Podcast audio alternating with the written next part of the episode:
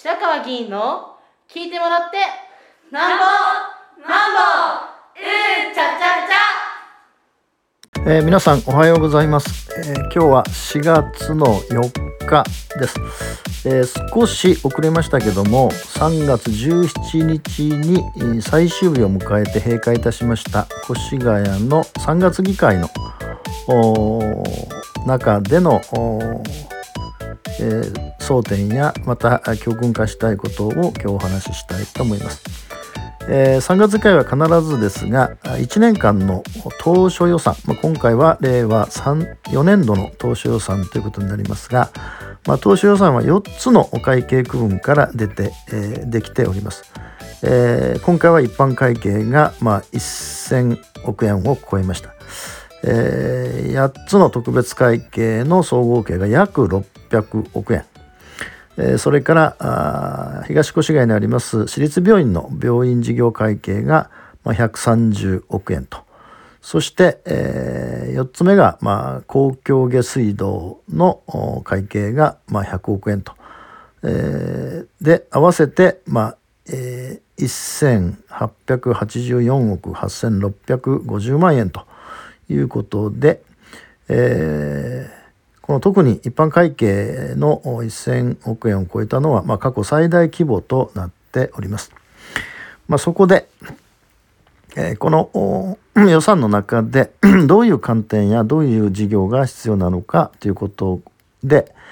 えー、っと 3月の1日の日に午前10時から本会議場でこのこの当初予算を含めた全体の議案に対する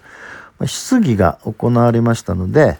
えー、今回私も、え、質疑に立っておりますので、え、その質疑での、まあ、基本的なあことのお話をしたいと思います。え、まず第1点目は、まあ、当然その地方自体、まあ、越谷に限りませんが地方自体は、まあ、国の、令和4年度の予算との関係で、えー、自分たちの自治体の予算を編成していくわけですが、えーまあ、そこで大きなその、えー、地方交付税をはじめ、えー、国との関係で大きなあ影響があります国の令和4年度の予算の特徴と、まあ、本市での影響はどういうことなのかと質問をいたしました。まあ、この質問の、まあ、質疑の趣旨は、えー、まあ、岸田総理が、まあえっと、自民党の総裁の時からずっと言われていたいわゆる新しい資本主義ということです。でこの新しい資本主義がどういうものかっていうのは実は国会でも野党の質問に対して、えー、答弁されてますが、まあ、なかなか見えてはきませんどういうことなのかですね。えー、でただしこのなぜ新しい資本主義ということが生まれてきたのかそういうことを、まあ、標榜しているのかということなんですが、えっと、総務省が作ったですね地方行財政の課題という、まあ、令和4年2月18日に総務事務次官黒田武一郎さんという方が出した、まああのまあ、地方自体がどういうことをどういう観点で予算を組まなきゃならないかということを書いてある中に、まあ、はっきりと相当大きな文字でですねえー、っとまあ成長と分配の好循環って、まあ、これは安倍政権菅政権とほとんど変わってないんですが、えー、で同じような書き方で新しい資本主義と書いてあるわけですね。でしたがって、えー、越谷市としてはこの新しい資本主義ということについてどう思うのかと聞きましたが、うんとまあ答弁としてはですね、えー、行財政部長がお答えになったんですがまあ答弁する立場にないということをおっしゃってちょっとこれは予算編成の担当の部長としてはですねえー、まあどういう内容かっていうのはともかくとしてもどう受け止めるかっていうのは必要なので、えー、まあお答えいただかなかったということがまず第一点ですね。それから第2点は、え、っと、もうオミクロン株がまあ収まったようにしてまたこう増えておりますが、まあ、いずれにせよ3年目に新型コロナウイルス3年目に入って、まあ、国も当然ですが越谷市もさまざまな支援策や対応策を取ってきました。で例えばですけど令和2年度にはこの11回それから令和3年度までは10回の補正予算などを編成して、えー、これまでですね56事業、えー、210億円近くの、えー、まあ、超えるですね210億2610万円の、まあ、いわゆる事業費を使ってきて、まあ、このうちこの国からの財源が185億円で、まあ、越谷市が独自に出したのが1億3000万なんですね。でこれだけのことをやってきてるので一体そのコロナ禍が示した、まあ、ものつまり社会構造を大きく転換をしていくまあ、戦後三十数、えー、失礼、えー、この間と新自由主義が叫ばれて30年近くですけどもあ新自由主義が叫ばれる中で公共サービスがどんどん後退し公共サービスだけじゃなくていわゆるエッセンシャルワークと呼ばれるような、まあ、社会的な必要な労働現場のところが徹底して非正規で不安定で賃金が低賃金でしかもまあ女性の皆さんが働く方が多いということになってるので一体ここからどういうその施策として、えー、あるいはどういうことが見えてきて施策を打とうとしているのかということを質問をいたしました。それから3つ目はえっとまあ越越谷市だけじゃないんですがあの予算編成というのはだいたい10月ぐらいからあ、まあ、3月の議会に提案するときに、まあ、前年の10月ぐらいからずっと予算編成町内で、えー、ずっと積み上げ方式で、えー、作っていきます。で最終的に市長査定までできたものがいわゆる予算として、まあ、3月議会に提案されるということになるわけですがでこれもずっとですね高橋市長の時代からもうずっとと指摘するんですが全く治らなかったんですが高橋市長は要するにその要望があればもうどんどん上げろと。現場からどんどん上げてくれと。えとにかく市民の要望があれば上げてくれということでまず予算をの、まあ、いわゆる町内の予算を作っていくわけですね、まあ、要求額として。でその要求額と、まあ、実際にその、えー、3月世間提案されるのは当然差があるわけですが、えっと、なんとですね今回令和4年度だと170億円で今回に限らずですねこの間高橋市長が毎年予算編成する時にもう毎年そうですが150億から250億くらいの間を常にその、まあ、要求額が突破していくわけですよね。でそれを精査してって、まあ、まあ、切ってってことになるんですが出してくるという。でこの考え方ですよね。もう完全に右肩上がりの考え方で人口が増えていき税収が増えていく公共事業がどんどんどんどん取り組んでいくという時代にはまあ分からなくもありませんがもうそんな時代は来ないわけですのでとにかく要求があれば上げろというのはまあ、私は基本的に間違ってるわけですしそれ要求は右肩上がりの要求とその低,、えー、低成長時代の要求は当然変わるわけですから優先順位を決めないかんわけですね。その優先順位を決めずにとにかく上げろ上げろとで結局どこで切るかというと額で切ってしまうということになるわけで、まあ、いわば必要な事業も額つまりお金がないと言って切られるということになるので、まあ、それについてどう、まあ、新しい、まあ、福田市長ですねどう思うのかということを、えー、質問し、まあ、4点目はですねこれもずっと高橋市長の時代って全く実現されませんでしたが先ほど言ったように、えっと、予算編成というのは町内で行います。でその町内で行うんでそのその時に市民の意見はというとまあ大体あの現場から聞いてますということなんですがあもちろんあの聞いていただかないといけないんですがその聞いたと市民が当事者としてその予算そのものの決定に参加するということは一切ありません。えー、だから結局このこういう時代にはその税金の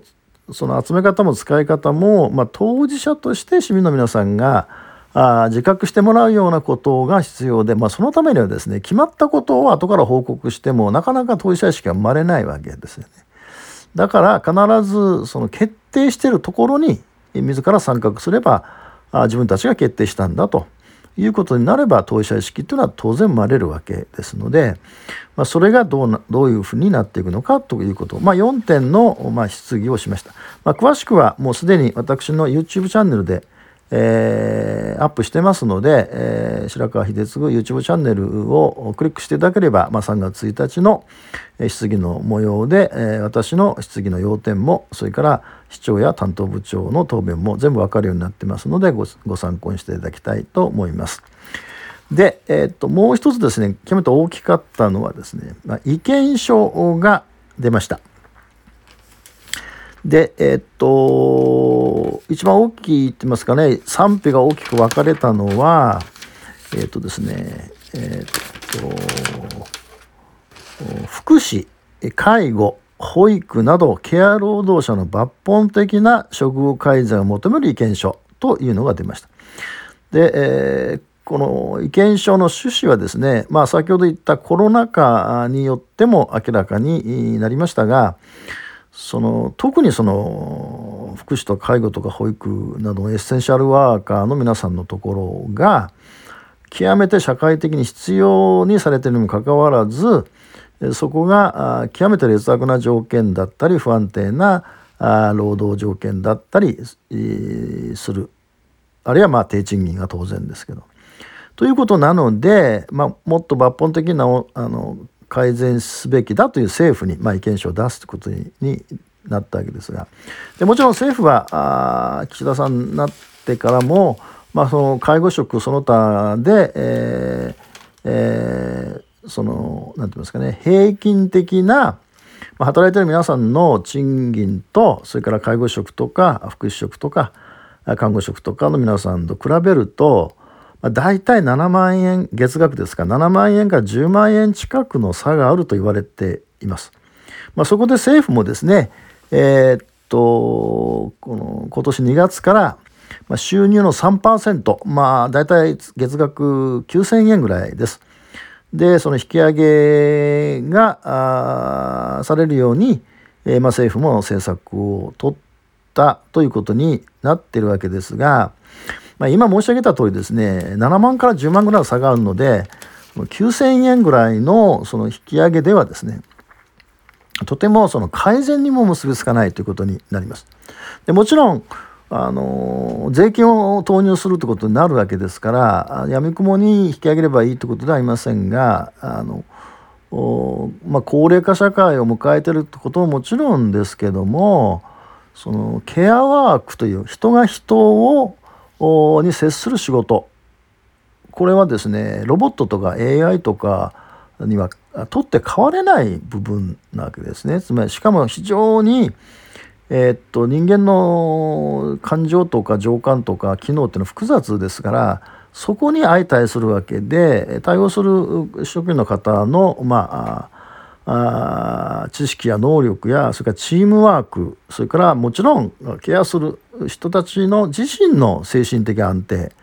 えー、あるいは余裕と言ってもいいかも分かりませんがそういうことがなくて人のお世話っていうのはできないわけですね。したがって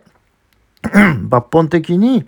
えー、見直してほしいっていうのは、まあ、ある意味当たり前のことなんですが、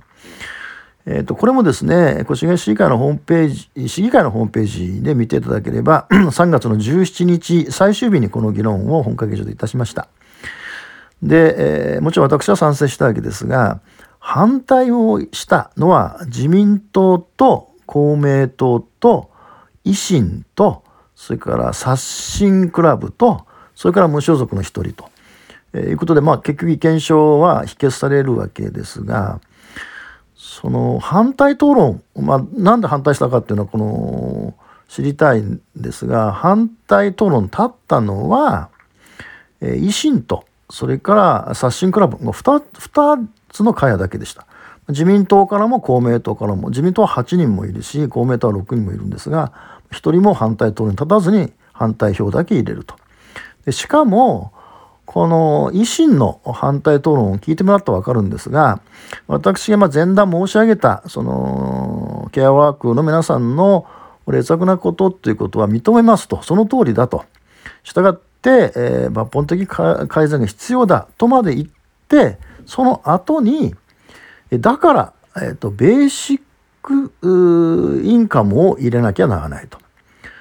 でベーシックインカムによって抜本的な改善を図るのでしたがってこの意見書には反対だというですねまあ理屈としては言ってもいいですけどベーシックインカムって一体どういうふうにしてどこの財源で今のあるさまざまな制度との関係をどうやっていくのかってことは一切まだ議論に入ったばっかりでもちろんベーシックインカムだけじゃなくてベーシックサービスの話などもあるわけですよね。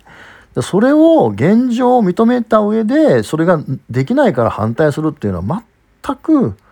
まあ維新らしいと維新らしいですが話にならない理解不能でした。でもう一つは刷新クラブの議員が反対討論しました。でこれは政府が先ほど言った政府が3%月額9000円の引き上げをはじめさまざ、まな各種のその取り組みって、まあ、会議ですよね会議をいっぱいあれこれあれこれやってると。えー、で政府はまあいわばあれこれあれこれやっているので従ってえ意見書をわざわざ出す必要はないんだ反対だということです。でこれも全くその地方自治議会っていうのはどういう役割を果たさなきゃならないのかってことも含めてでもちろんですね意見書を上げたからといってすぐ政府が「はい」というわけではありません。しかし、えー、政府の国会での決定ということに対して同じように地方政府中央政府に対して地方政府つまり自治体が意見を出しだからこそ全国至る所にの議会の中で論議をし出していくでしかも議会はあのいわゆる大選挙区制ですから市長名の一人じゃないので、えー、まさに多様な意見違った立場の意見も入れて可決をしていくということになりますがだから意味があるわけで。でそういう意味でもあの今回の福祉介護保育などのケア労働者の抜本的改、えー、処遇改善を求める意見書に対して反対をした特に反対をした自民党や公明党や維新や刷新クラブや無所属の方はぜひですねもう一度きちんと現場や現状を見直してほしいし市民の皆さんはこの問題がいかに重要かということをさらに認識をしていただくことを最後にお願いをして、今日は3月定例市議会のご報告とさせていただきます。